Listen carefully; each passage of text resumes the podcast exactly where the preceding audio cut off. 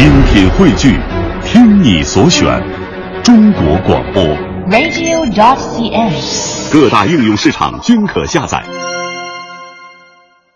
探寻文化渊源，感受文化魅力。欢迎各位和我们一同踏上今天的文化之旅。各位好，我是郑博。大家好，我是君阳。在今天节目的一开始呢，我们首先来关注一下文化播报。首先和大家了解的是，历史名城首次出现了以菊来联姻，南北合璧再现两宋菊繁荣的消息。有一句话道尽了菊花之美，那便是“秋霜造尽菊成花，不尽风流写晚霞”。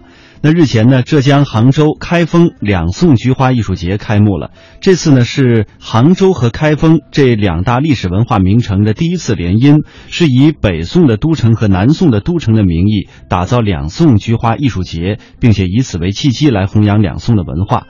我们都知道，河南开封是北宋时期的都城，临安也就是今天的杭州是南宋时期的都城。根据统计呢，在全宋词当中，直接写菊花的词有八十九首。黄花的意象出现了三百四十次。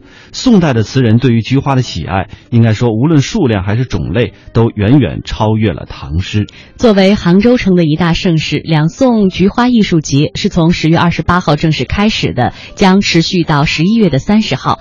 它的展览的面积非常的大，有五万多平方米。那主办方介绍说，菊花艺术节布置的用菊呢达到了三十余万盆，展示的各类菊花的种类也是多达八百多种。展示了形式的包括菊花专项的品种，有大丽菊呀、啊、造型菊、塔菊等等，其中还有专门从开封地区来的菊花有四万盆，品种呢有六百多个。此外，在一卷书联的菊花展当中，北宋的城墙、南宋的瓷器地上都印着“城上菊与瓷”，通过几个大花瓶，也是展现了南宋官窑瓷器的风采。伟大发明这个板块呢，是展现了宋代的呃发明的活字印刷。主办方通过使用菊花和红绿草等材料来展示活字，可以说也是别具匠心。主办方对此表示，呃，这一次呢，以北宋都城和南宋都城的名义打造两宋菊花艺术节，就是希望以这个契机能够弘扬两宋文化，促进两市文化旅游等各领域的进一步交流与合作。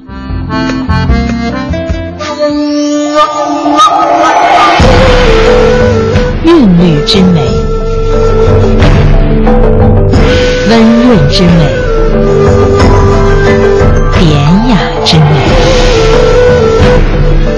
含蓄之美。中央人民广播电台香港之声，文化之旅。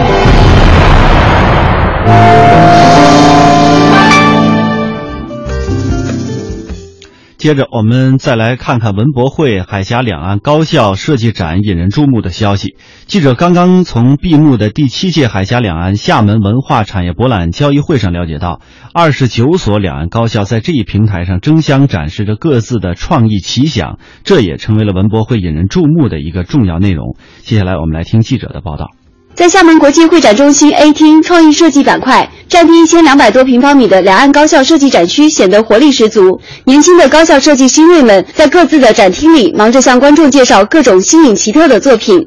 厦门大学的展区被设计成一个切割后的纸盒子，黄褐色的牛皮纸外观体现出设计者环保节约的理念。厦大美术系副主任甘森中。通过这个盒子的一个空间的划分切割，来体现一些合理性。另外就是从用料上面，我们想说就是保留它原来材料本来的一个本色，体现这种环保。在这个平台上面，我觉得最重要一点就是交流、互相学习、互相促进。和厦大相比，台湾艺术领域最高学府台湾艺术大学的展区则以展品的小而精致见长。表现原住民心中的五彩琉璃大碗，以中国地形或台湾地形呈现的十字插扣结构设计的笔叉，一件件精美的作品引来众人的赞叹。台湾艺术大学校长谢永成告诉记者，他们在本次文博会上还与同样参展的福州大学、厦门理工学院达成学生培养、师资交流方面的合作协议。我们希望两岸交流能够更频繁，在学术的部分。在文化创意产业，在设计产业，台湾它走得比较快，有一些值得学习的经验。大陆这边最近这几年，尤其在厦门发展的也很好。那我们希望两边能够互相的交流跟学习，特别在文化创意产业、跟设计、跟动漫、影视的部分。每件文化事件的发生都有背景和原因，每件已经发生的文化事件都有声音和见解。深度文化点评尽在文化热评。深度文化点评尽在文化热评。在意大利的当地时间十月二十五号的晚上，第九届罗马国际电影节闭幕了。喜讯传来，北京人艺话剧导演徐昂执导的华语影片《十二公民》被选为当代电影单元最佳的影片，摘得了罗马电影节最高的奖项马可奥雷利奥奖。这是中国影片第一次拿到了罗马电影节的最高奖。罗马国际电影节二零零六年创办，虽然年轻，但是却与威尼斯、戛纳、柏林三大老字号的电影节名声比肩。不同的是，罗马电影节它重在体现自己的文化艺术特色和群众的参与性。十二公民就是由观众评选出的。那这部电影究竟有怎样的过人之处？导演手法又是如何独到的呢？北京时间二十七号下午两点，记者拨通了远在罗马的导演徐昂的电话。很开心，很开心，对对对，当然很开心了，也给了我们继续努力下去的那个信心吧。我觉得这这很重要。这位三十六岁的才子加帅哥，人称北京人艺最年轻的话剧导演。二零一一年就因执导话剧《喜剧的忧伤》创下人艺建院六十年来最高票房纪录。此次《十二公民》是他的电影处女作，该影片也拥有着非常强大的演员阵容，何冰、韩童生等十二位戏骨。《十二公民》的剧情也颇具看点，一桩发生在当下的富二代弑父案交由十二名陪审员手中。这十二名陪审员来自中国社会的各个阶层：出租车司机、房地产商、数学教授。保安、小商贩等互不相识的人，随着剧情的推进，每个人背后的故事也浮出水面。徐阳认为，此次《十二公民》最大的获奖点也在于此。呃，中国的问题，但是在西方的框架下得到西方人的认可和关注，这是他非常有意思的一点。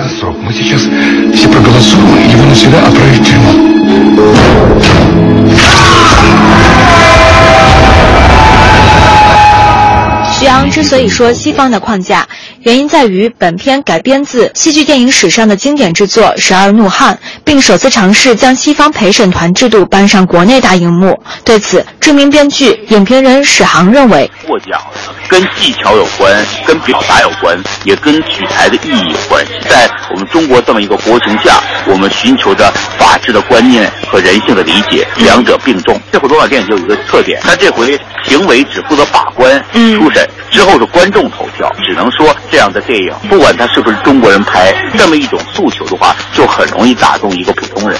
没错，罗马国际电影节与威尼斯、加纳、柏林三大电影节相比，最大的不同就在于群众的参与性，所有奖项都由观众投票选出。罗马国际电影节主席马克·穆勒这样评价《十二公民》：“这是我看到的第一部反映中国现实的群像作品，对经典的本土化做得十分到位。”资深影评人、墨威电影公众平台发起人时间玫瑰则认为，影片中处处充斥着浓烈的中国特色，有着极好的外国观众缘。片中的这些十二个陪审团的成员来自中国社会的各个阶层，然后每一个人物都是中国很大一群人的一种代表缩影，然后充满了中国百姓的特色。那说到罗马电影节啊，其实冯小刚的《一九四二》、杜琪峰的《独占》都曾经入围了二零一二年的罗马电影节，但是《十二公民》是目前唯一入围罗马电影节主竞赛单元并且摘得最高奖的中国影片。刚才我们介绍了这个，呃，徐昂导演他是话剧导演出身的哈，所以业内人士就开始讨论了。那么，话剧导演的手法和电影的表达形式相嫁接，会是《十二公民》罗马折桂的一个根本的原因吗？导演徐昂并不完全这样认为。啊，我们也没有用话剧的手法，我们还是用电影的手法在拍一个源于话剧文本，刻意寻找就是新的表达的方式呗，还是为了让观众能看懂，能让大家喜欢，从里面读到自己。就如果观众不喜欢，我觉得再特殊的手法也没用。史航则认为，虽然最终的影片对故事的讲述还是会受制于剧本，但同一个剧本由于导演不同的表现手法，还是会有不同的风格呈现。《十二公民》就是充分体现导演意识的影片，就比密室谋杀还封闭的空间，全片就十三个人，所以这是天然的一个话剧材料。但是呢，是把它拍成这种风格，还是加很多外景，加很多戏剧描写，加很多艺术幻觉，是导演各自的特权。西方戏剧基本结构理论之一的三一律，即要求一出戏所叙述的故事发生在一昼夜之内，地点在一个场景，情节服从于一个主题。遵从这个原则，是将戏剧冲突最大化的妙诀所在。资深影评人时间玫瑰认为，《十二公民》正是遵循这一原则。在一定的时间范围内，这些表演者聚集在一个封闭的空间。通过较为夸张的语言和行动这样的一个表现方式，它由于受到了时间、空间上的限制，所以说它在表达的形式上比较夸张和紧凑，构成很简单的戏剧式结构。所以说，也被评论界称为华语影坛首部戏剧电影。不过，用导演徐昂自己的话说，电影终究是电影，可以与戏剧互相借鉴，但其中分别绝对不可忽视。这两个表达形式里面有相似的部分，但是非常不一样的。不管是在那个表演还是在导演上吧，戏剧的外形是需要外放一些，因为它那个呃受限于就是观察者和被观察者之间的那个距离啊。所以可能会需要它将来放一些，表达出来的东西更多一些。但是到了那个电影里面呢，可能会收敛一些，就是它距离上不。此时，屏住呼吸，聆听时间的声音。此时，抚摸老树，感受树林的伟岸。此时，闭上眼睛，想象细胞的凋零。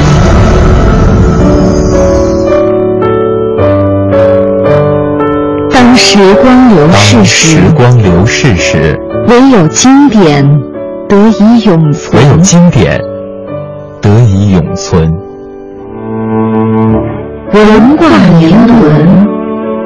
沉淀经典。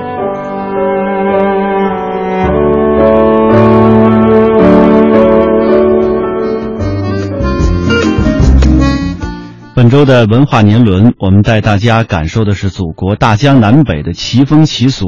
而今天呢，我们要为大家介绍的是雪域高原上的青稞。青稞是禾本科大麦属的一种禾谷类的作物，因为它内外壳是分离的，而且呢籽粒裸露，所以又称为是裸大麦、圆麦和米大麦。主要产自于中国的西藏、青海、四川、云南等地，是藏族人民的主要粮食。青稞在青藏高原上种植的历史呢有三千五百多年，从物质文化当中延伸到了精神文化的领域。那么接下来我们就来感受一下内涵丰富、极富民族特色的雪域神科。二零一零年七月三十一日早晨，西藏拉萨堆龙德庆县贾热村的三十多位年轻人，身着节日的盛装，来到村中的觉木龙寺。寺中德高望重的老堪布庄严地为这些年轻的小伙子们奉茶、赠饭和献哈达。之后，他们个个精神抖擞，策马扬鞭，整装待发。这一天是藏民族的一个重要日子，藏语称为万果节。人们在这一天早早起来。从田地里拔上几颗青稞穗，然后把它当成祭天的物品。在万果节节日会场的会幕下，贾热村的老村长郑重地把饱满的青稞籽粒放置在万果节大会会场的中心。他们把青稞当作圣物和神像放在一起。青稞是俗语，学名是大麦。大麦分两种，一种是皮大麦，一种是裸大麦。西藏的青稞就是裸大麦。尼玛扎西是西藏山南人，研究青稞二十多年，现在正在进行青稞新品种的推广。那么，如果这个引科脱粒的时候掉了以后啊，这个叫这个罗大麦。那么，罗大麦这个种子呢，就这个有点像我们这个小麦一样。那么，这个罗大麦我们藏语叫做奈，那么这个我们汉语啊普遍用这个叫青稞。万果节到底是一个什么样的节日？为什么青稞这种作物与这个节日联系紧密？这些年轻人正在完成节日中的一项重要任务。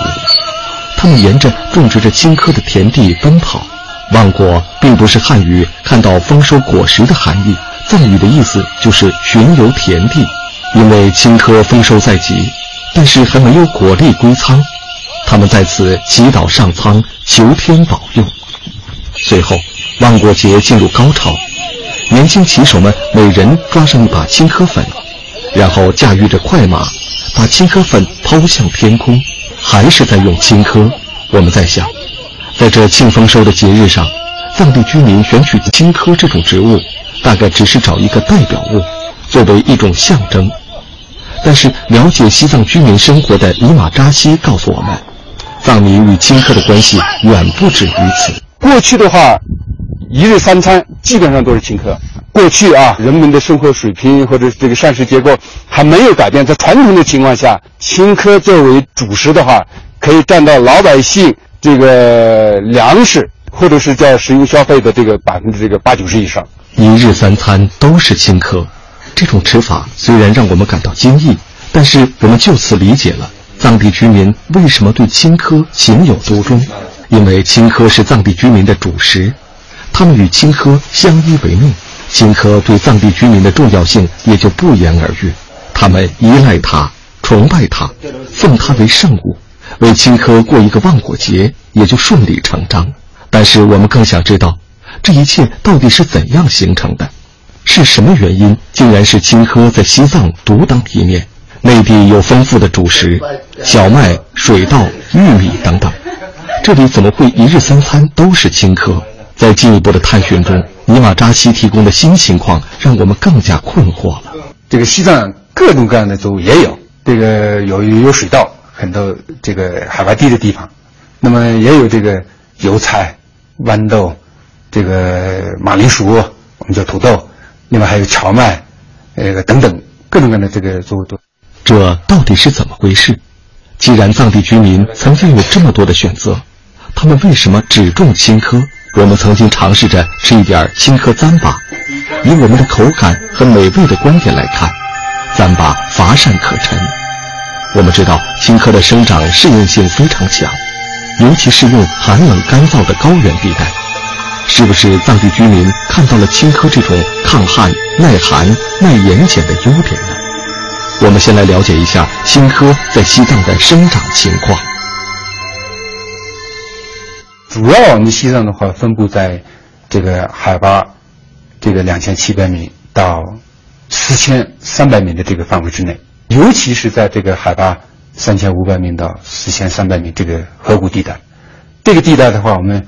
这个人口聚集，呃，河谷啊比较宽广，呃，我们通常说说的一江两河，羊卓藏布江、年楚和、拉萨河这一区域啊，这个青稞的主要的主产区。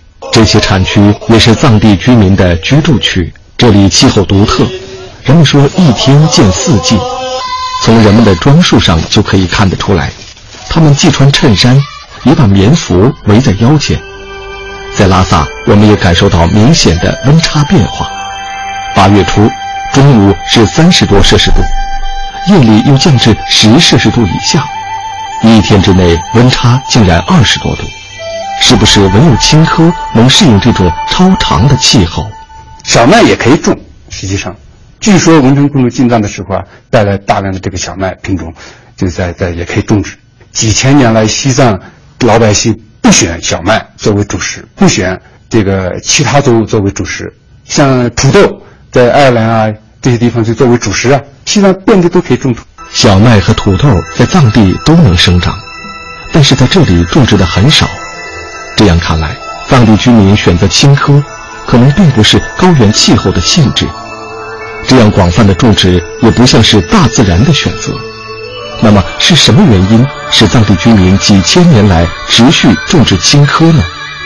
人们说“民以食为天”，是什么天大的理由左右着这里的人们与这个其貌不扬的青稞长相厮守？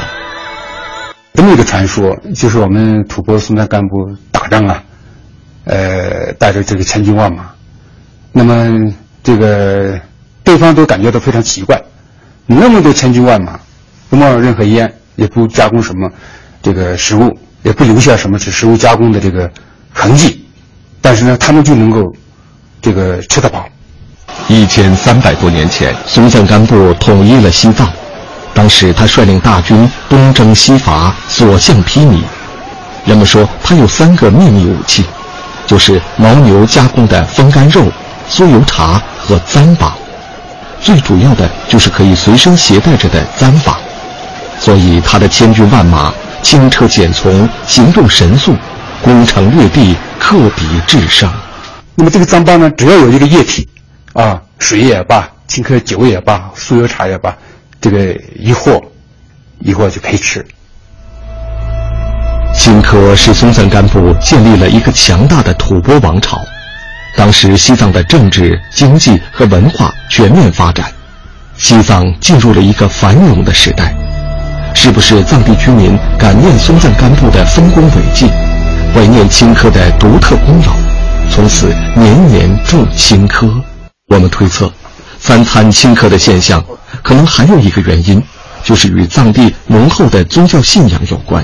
我们在拉萨墨竹工卡县格桑村加措家里。看到了这些仪式，他在一个木盒中一边放上青稞，一边放上糌粑粉。加措说：“要是供盒里的青稞和糌粑粉常换常新，然后庄重地把它供奉在屋子内神佛像前。”这一天，加措要把一些青稞粉送到塔巴寺，正好我们也可以进一步求证吃青稞与信仰的关系。加措把他的青稞粉直接扛进了寺里，我们在这里发现。被染成五颜六色的青稞子粒，被盛在明亮的玻璃瓶和塔形的银器里，并放在寺中的佛像前。寺里的喇嘛看到加措供奉了青稞粉以后，毫不迟疑的就拿来了一个大铜盆，开始搅拌着青稞粉，并制作了一个物体。这个用青稞粉制作的物体完成以后，也是把它放在了神像前。干完了这些工作。喇嘛们心满意足地吃起了糌粑，这一切让我们感觉到，在西藏，无论是僧俗民众，还是天上神佛，对青稞都是喜爱的。就在我们认为已经找到了人们三餐青稞的原因时，在墨竹工卡一次身临其境的炒青稞，使我们开始重新认识，藏地居民食用青稞可能并不是因为松赞干布或是宗教文化的原因。炒青稞是人人都要参与并掌握的一项技能，因为青稞的唯一吃法就是先炒熟，然后通过这种方式，青稞才被人们食用。炒青稞的关键是要把青稞炒熟，必须把青稞的籽粒炒成跟爆米花一样。尼玛扎西认为，采用这种吃法是因为能节省能源。青稞收割以后啊，把它这个通过呃沙子里面这个。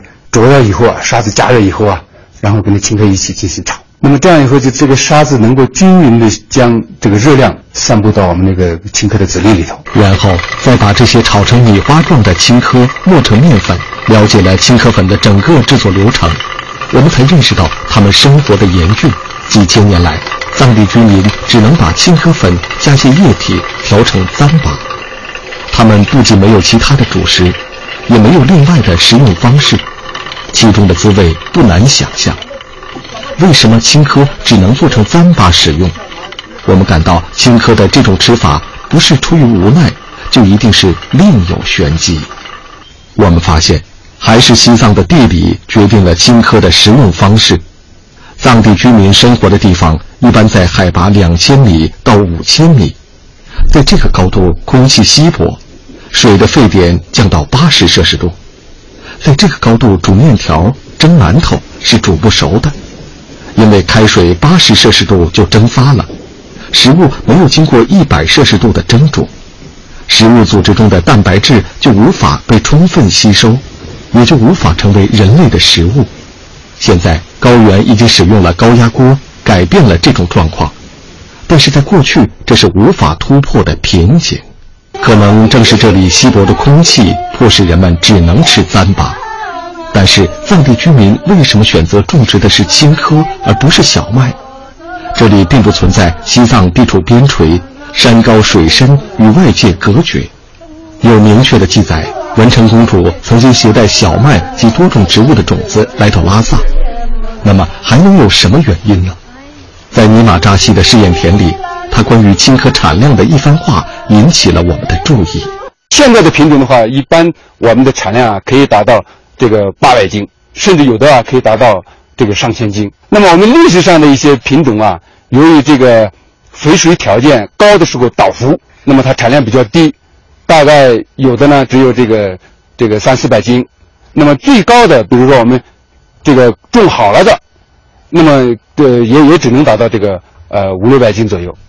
无论是五六百斤还是三四百斤，这在生产力并不高的过去实属高产。当地居民可能正是看到青稞如此的产量，所以才与它不离不弃。我们认为，藏地种植青稞不是地理原因，也不是文化上的原因，很可能是出于青稞产量高。所以说，青稞就变成藏地居民的主要食粮。可能还有一点青稞可以造酒。莫主公卡的卓卡每周都要做一次酒，他先把青稞漂洗干净，然后放在大锅里熬煮，并在旁边不时的搅拌。煮完了以后，这个晒凉了，晒凉了以后呢，那个什么，放个酒料，放个酒料以后，那个什么放锅里，可能是两天左右就行了。过去。藏地造酒也算是一个有趣的现象，居民们家家做酒，造酒要领妇孺皆知，并且人人都喝酒，都能对酒的品质说出一二。他们经常一起喝着青稞酒，谈天说地。罗布次人告诉我们，藏地居民爱喝青稞酒，青稞酒已是他们生活中不可剥离的一部分。就是我们藏语里面这个青稞叫那个青稞酒的话，我们叫克公，克公就是饮品的意思。青稞酒不像内地的白酒，酒精度数远没有内地的白酒度数高。虽然在婚庆节日上，人们也用青稞酒助兴唱歌，但是过去人们随时随地喝青稞酒，就像内地人喝茶。就是我们口渴了呀，或者是家里面就是外面干完活马上回那种回来，或者是外面干活的时候，他也是带着这种饮品。嗯，它就是，基本上就是一个通用的一个音量。欢迎大家在半点评宣之后继续停留在中央人民广播电台香港之声数码广播三十二台的文化之旅。在今天的后半时段呢，我们将和大家继续来了解中国的服饰文化。一种著名的中式服装，一段传奇的风云故事。是谁把他带到这个世界上？又是谁把他和近代中国的政治紧密粘连在一起？贴近这段历史，发现中山装背后鲜为人知的真相。一九一六年，一位中年男子走进了上海一家专做西服的商号，店主是当时上海滩有名的裁缝师傅王才运。他见到来人之后，非常的高兴，因为这个人就是辛亥革命的领导者孙中山。孙中山取出一叠纸，上面有一款设计好的服装造型。这套服装既不同于满清的长袍马褂，也不同于西服。王才运根据孙中山先生的要求，与一些裁剪师傅再三琢磨和修改。几天之后，一套新式的服装诞生了，人们将它命名为中山装。中山装设计思想的来源，人们现在依然抱有不同的看法。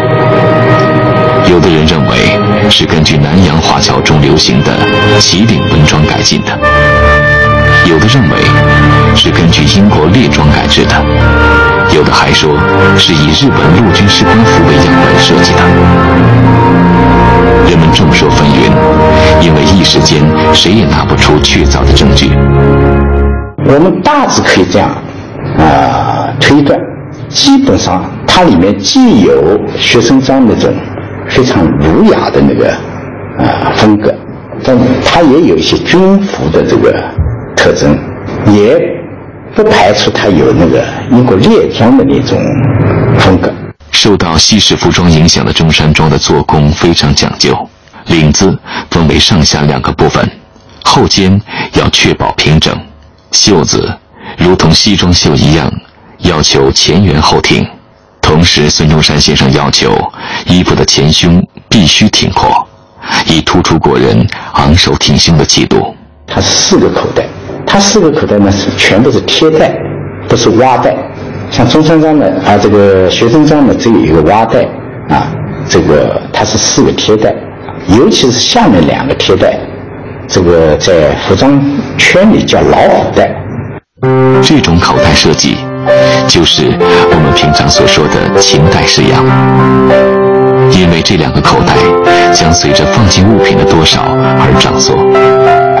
据说孙中山先生认为，他之所以这样改革衣袋，为的是要让衣袋放得进书本、笔记本等学习和工作的必需品，而衣袋上再加上软盖，袋内的物品就不容易丢失了。但巧妙的是，这些看起来并不起眼的盖子，也被赋予了新的含义。这种盖子设计的灵感，据说来源于中国古代文人所使用的毛笔架子。这种形式的盖子，不但连接了中国传统文化的血脉，而且还向世界宣布了孙中山先生以文治国的理想。在制作工艺上，中山装可分精作和简作两种。精作有夹底和衬垫，一般用作礼服；简作不加衬料，作为日常便服。这种新式服装具备很多优点，它采用均衡对称造型，在外形上显得美观大方、高雅稳重。这种既保暖又可作为礼服和便装的服装一经问世，便受到社会各界的青睐。这些意蕴非凡的细节，组成了激情四溢的中山装。他试图体现那些摆脱了封建统治的中国人生机勃勃的精神面貌。一九四九年十月一日，毛泽东主席穿着中山装，站在天安门城楼，向世界庄严宣布：中华人民共和国成立。中山被世界公认为中华人民共和国的国服。可以说，在中国近代史上，没有哪一种服装被赋予如此多的政治元素。那么，为什么这套服装会得到杰出中国政治家和百姓的喜爱呢？周恩来总理，他的一直是穿中山装，尤其是仪表，体现了这个中山装它的那种那种风采。后来的邓小平，当时副总理。他也是穿了中山装去，出席过联大，也是访问过美国、啊日本，都是穿了中山。在当年，这个也引起一股旋风，因为世界上都在看这么一个穿着中山装的，因为他的这个服装形式跟其他很多国家都是不一样的，所以也穿出了中国人的风采。毛泽东、周恩来等中共领导人。都以中山装作为礼仪服装。一九五四年四月二十四日，身穿黑色中山装，外套深灰色大衣，头戴黑色礼帽的周恩来，神采奕奕地出现在日内瓦昆士兰机场时，周恩来本人以及他的穿着成了西方记者争相报道的重点。在当时，中山装那特有的精神气质，以及他那中西结合、落落大方的样式。成为了中国人的标志之一。在国内，由于领导人的青睐，中山装以前所未有的速度在中国兴盛起来。那些革命干部们几乎都穿着洗得发白的中山装，从全国的四面八方进入城市，开始管理这个新生的国家。成千上万的干部们穿着同样款式的衣服，的确成为一个蔚为壮观的景象。首先效仿他们的是那些洋溢着青春热情的年轻学生，紧接着，社会各行各业的人们争相效仿，中山装的热潮快速的席卷全国。但是仔细观察，其中还是有一些差别的。老百姓穿的中山装是比较制作比较简陋和麻烦的，所以呢，这个我们可以看到，而且他用的材料也比较简陋，棉布的、迪卡的。首都北京的情况也不例外，但是令北京市民没有想到的是，他们的生活色彩将会在不经意中被改变。一九五六年四月十三日，《北京日报》在头版披露一条消息：政府把上海二十家一流的服装店集体迁移到北京。这种行动在中国历史上是罕见的。这种举动表明，国家和人民的形象已经受到政府的高度重视。尽管是在那个百废待兴的时代，他叫田阿童，一九二五年生于江苏省常熟县，是上海的一个裁缝师傅。五六年那场轰轰烈烈的服装店迁进工作，似乎对他没有产生任何影响。但是就在仅仅时隔一年之后，一个偶然的机会改变了他的人生轨迹。一九五七年夏天，上海的天气异常闷热。田师傅突然接到一个指示，组织要把他从上海调到首都北京。发出这个指示的不是一般机构，是国务院办公厅。他不敢怠慢，立刻动身。这次被迁来北京的不仅仅是田阿童，和他一起来北京的还有其他十五位手工非常精湛的上海裁缝师傅。他们来到北京之后，立即被安排在中央办公厅特别会计室附属服装工厂。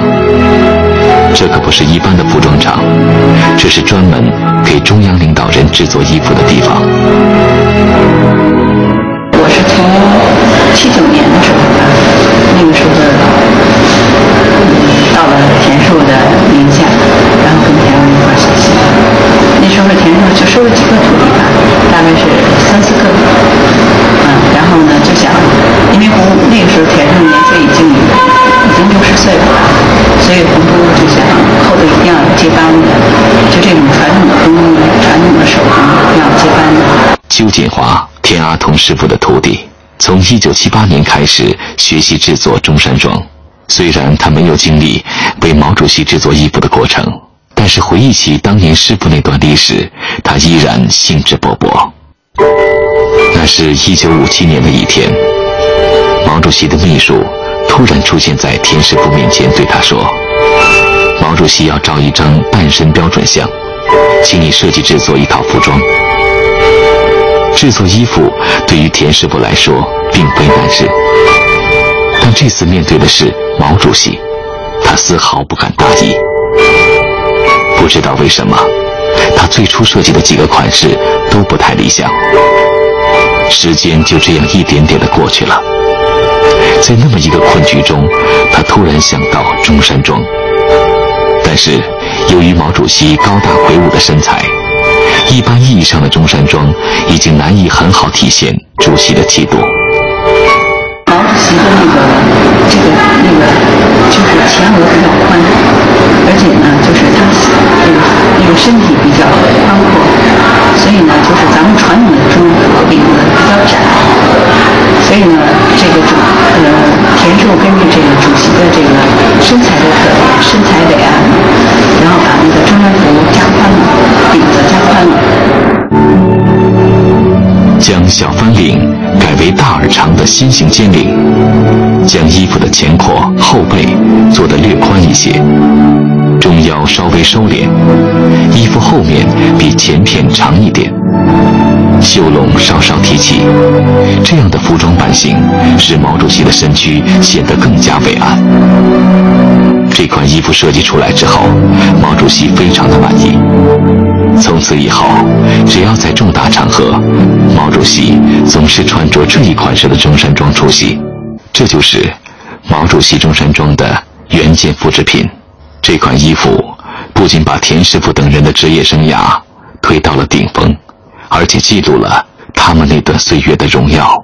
此后，田阿童师傅和他的同事们一直为中央领导、来华外国首脑及中国驻外使节定制服装。而中山装也随着新中国的发展，逐渐走向了世界。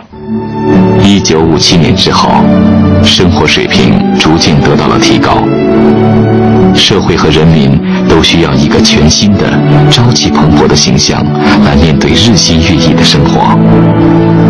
在这种历史情况下，中山装再次迎来了自己的热潮。这次热潮给人们带来了一丝丝的新意。人们把中山装加以变化，演化出了中山装系列服装。青年装、学生装在大体上继承了中山装的风格，只是在局部的领子、袖子上做了变化。从这种变化里，我们可以看出那种求新求变的心理。到了六十年代初，中山装开始真正的普及开来。无论上班、下班还是出席会议，中山装都取代了便服、工作服和礼服，在男装领域里一枝独秀。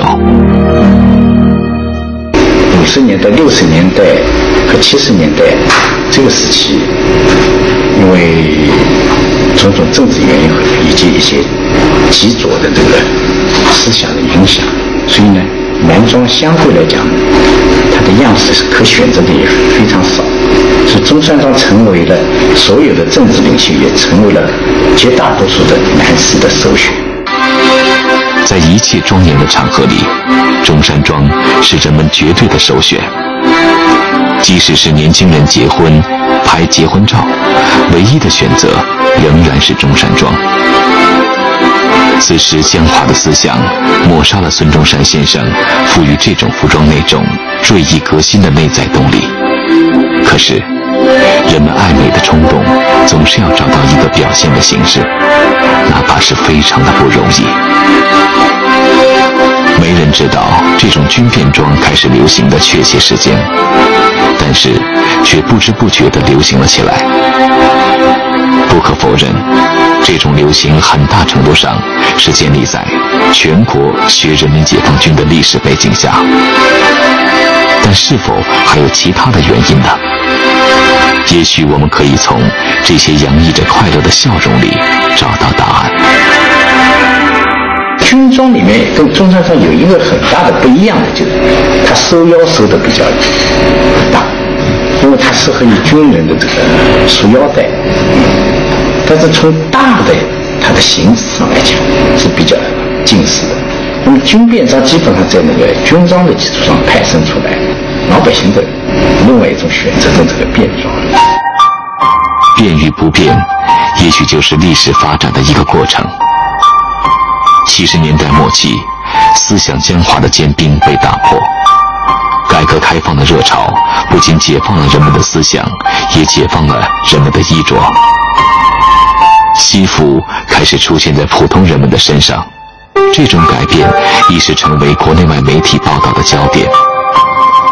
百花齐放的花朵开始在各领域里真正的绽放起来。我们开始关注世界上其他土地上的人们，关注他们是怎么生活的，怎么穿着的。慢慢的，中国人的衣服开始色彩缤纷起来。在这个五彩缤纷的世界里，曾经日夜伴随国人的中山装，逐渐离开了舞台中央的聚光灯，在中国男装的舞台上，首次成为了一个配角。今天很多人不愿意穿中山装，我觉得也是对中山装的一种误解。其实它本身的产生以及它的形制它的形式都是非常漂亮的。无论如何，这种曾经被赋予了深刻历史含义的服装，已经开始渐渐的淡出我们的日常生活了。但它依然被普遍认为是我国的国服。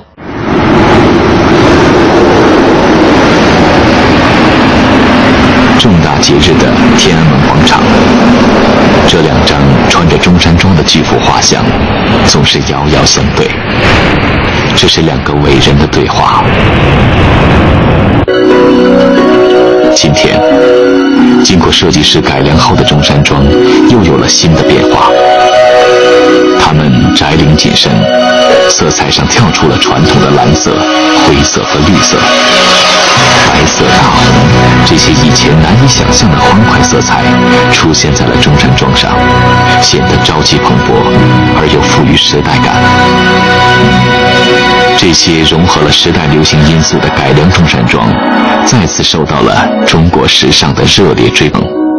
它是一种精神上的中国特色啊，因为在中国几千年的这个服装历史当中，没有中山装这样一种形制，也就是没有这种翻领，没有这种装绣，它这种相对的周正内敛啊，反映了中国民族精神啊这种严谨、这个勤劳的那种那种面目，我觉得它在精神层面上体现。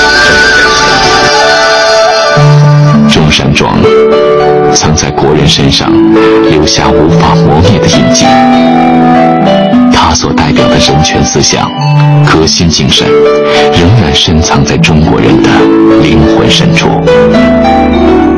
对于我们，中山装也许是一套漂亮精致的服装，但是对于我们中华民族而言，是一种精神，一种自强不息的精神。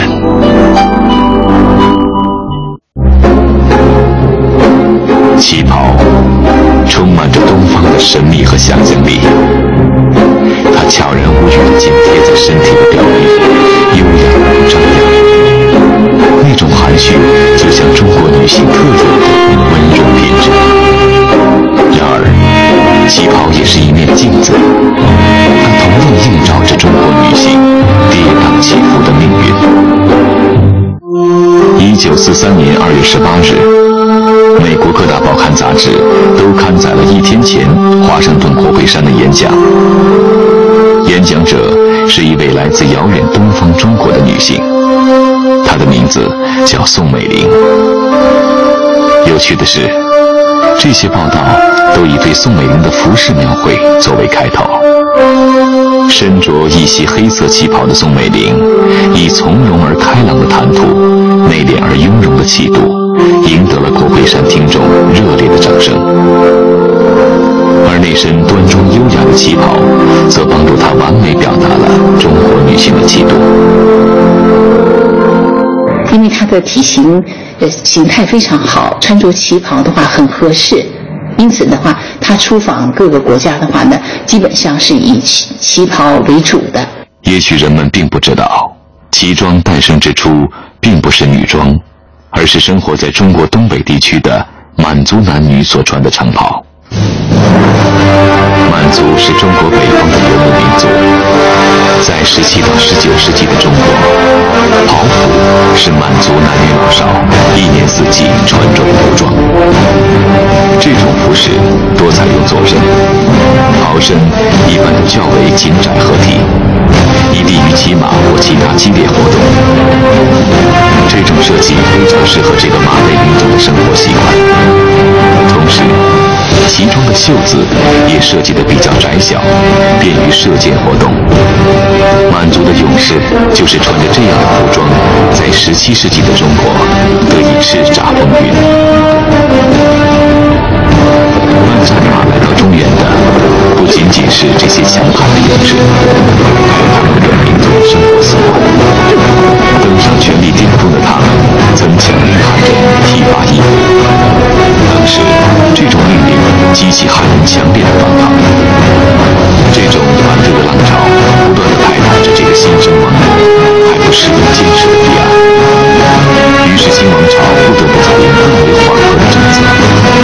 这个政策限定了剃发易服的范围。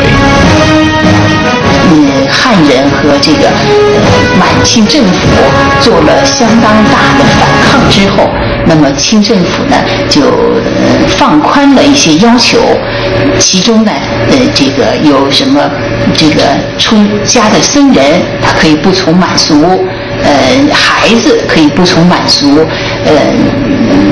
这个上葬就是死的人可以不从满俗，那么其中呢还包括呃女性的呃穿着的这个风俗可以不从满俗。这种较为宽松的政策缓和了民族间的矛盾，同时也为汉族服饰的传承留下了一片天空。虽然男士服装呈现出了统一的特点。但是汉女与旗女在装扮上的取向，却慢慢的朝着不同的方向演化。汉女梳平髻，头戴黑绒布帽，和遮眉勒，发型低矮而贴体，表现出低眉顺眼的含蓄气质；而其女则属奇迹，因头发中插入架子，使之呈双脚扁平状，故又称架子头。这种假髻到咸丰以后更为夸张高耸，演变成为达拉翅，被汉人称作旗头。这个清朝的时候，因为男宠女不宠，所以女人的服装满汉是分两色，满人穿满人的，汉人穿汉人。汉人基本上是穿两节衣，这是到清朝末年。虽然清朝末年是满汉有很多交流，但是总体上来讲，汉人是穿女子穿上面是衣服，下面是裙子，或者上面是衣服，下面是裤子。两截穿。中华民族的包容性，使得汉族和满族在此后三百多年的时间里，逐步走向了融合，而他们的服饰也不断开始相互借鉴。生活的安逸，使得旗装慢慢的变得宽身大袖，而汉装袄褂开始变得越来越长，类似于旗服。旗装也开始慢慢的吸收汉族独特的纹饰图案、刺绣工艺以及文化思想。